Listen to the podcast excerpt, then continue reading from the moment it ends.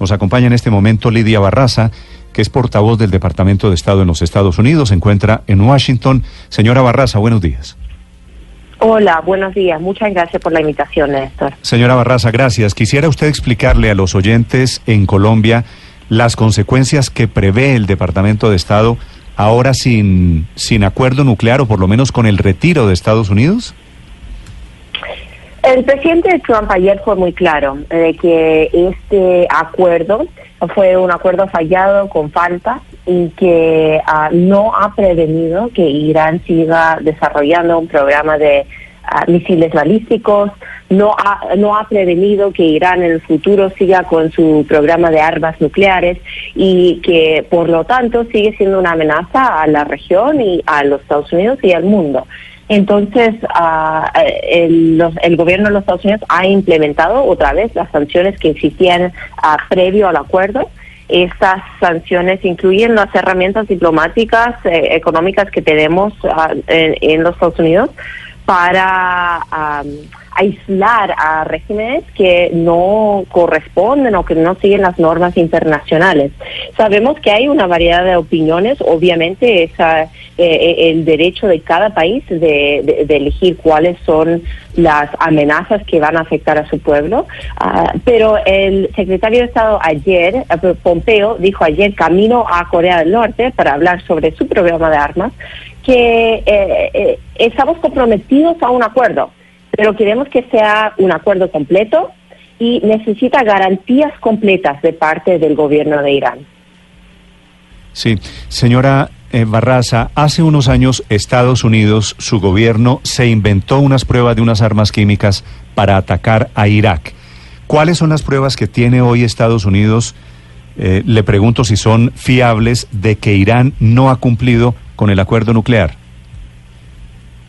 Bueno, sabemos que, ah, eh, Irán, eh, el acuerdo como fue escrito no garantiza que Irán tenga que, que suspender o que eliminar, digamos, de una forma definitiva todas las armas nucleares y el programa nuclear.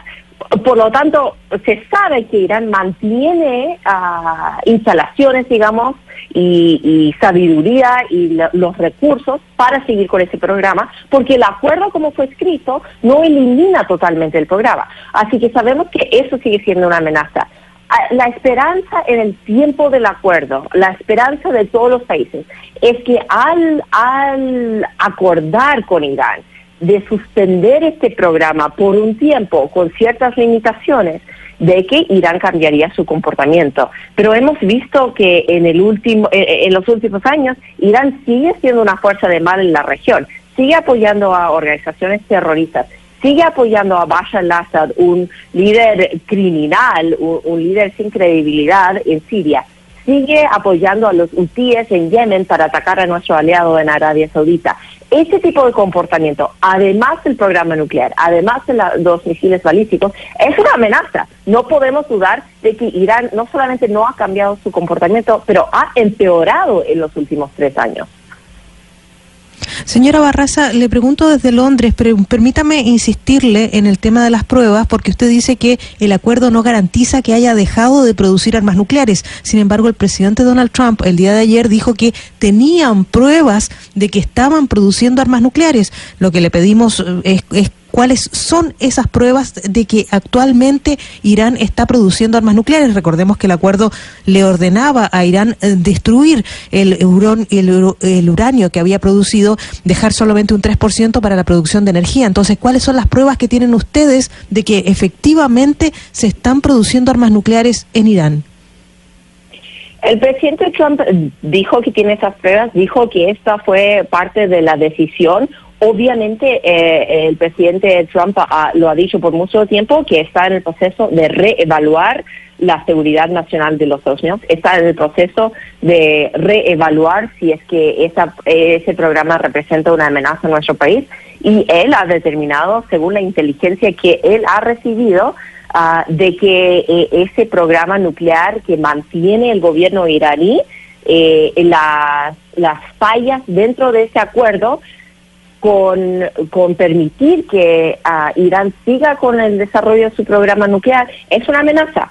Cada país tiene esa tiene esa oportunidad y tiene esa responsabilidad hacia su pueblo de ver la inteligencia, de ver cuál es cuál es el acuerdo y el presidente Trump ha decidido que durante su gobierno ah, él encuentra que la inteligencia indica que sigue siendo una amenaza.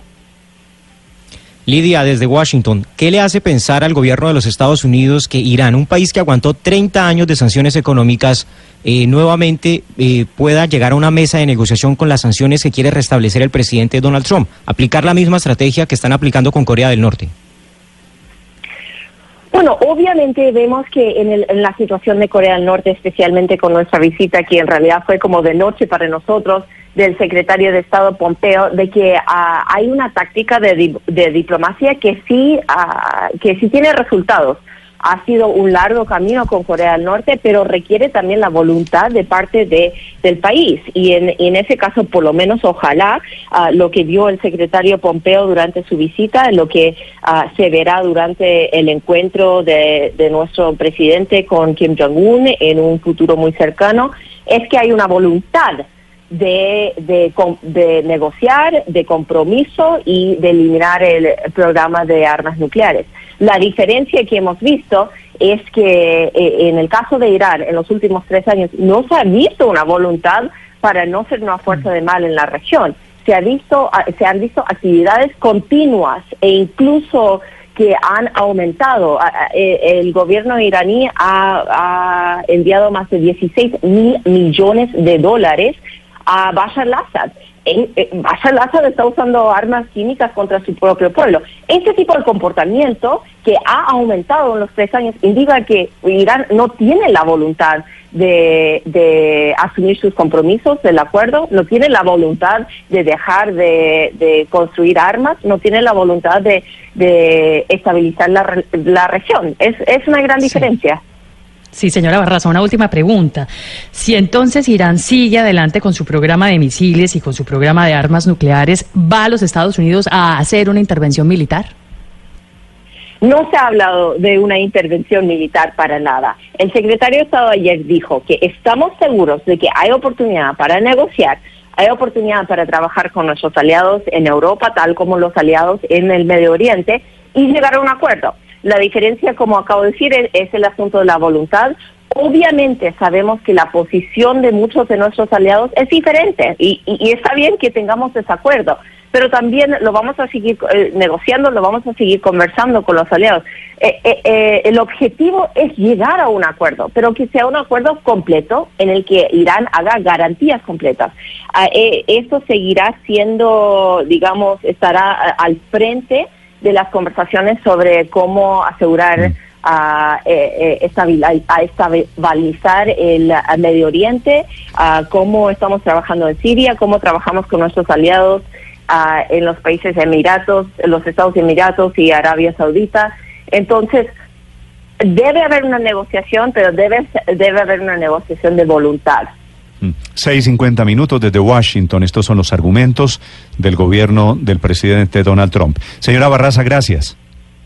Muchísimas gracias. Que tenga buen día. Gracias. Es la portavoz del Departamento de Estado. Esta madrugada Francia, Alemania y el Reino Unido lamentan la decisión de los Estados Unidos e intentan salvar el acuerdo nuclear sin el principal socio.